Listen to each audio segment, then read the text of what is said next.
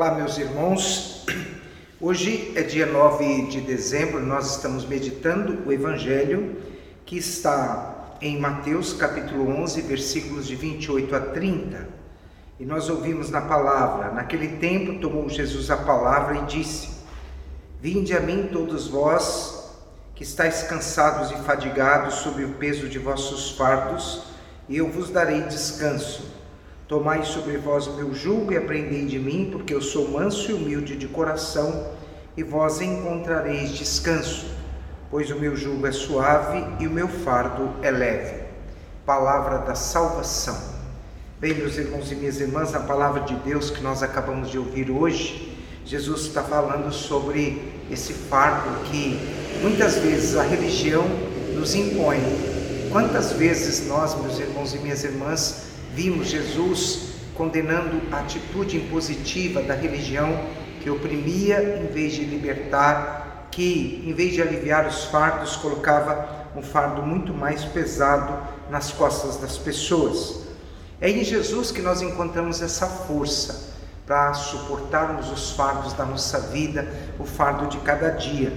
Então, essa é a função que Jesus quer que a religião tenha função de libertar o homem de toda a sua integridade. Vejam que o fardo de carregar o fardo impunha que era imposto sobre as pessoas, obrigava os homens a carregarem fardos como se fossem determinados a, a animais.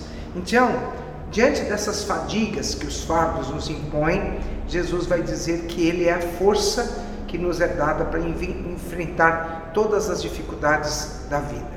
Deus não aprisiona ninguém, Deus não sufoca ninguém. Claro que nosso seguimento a Jesus vai, vai exigir de nós uma postura profundamente atenta àquilo que Ele quer de cada um de nós. Quando nós aprendamos de Jesus, né? Porque eu sou manso e humilde de coração, nós devemos aprender a confiar nele.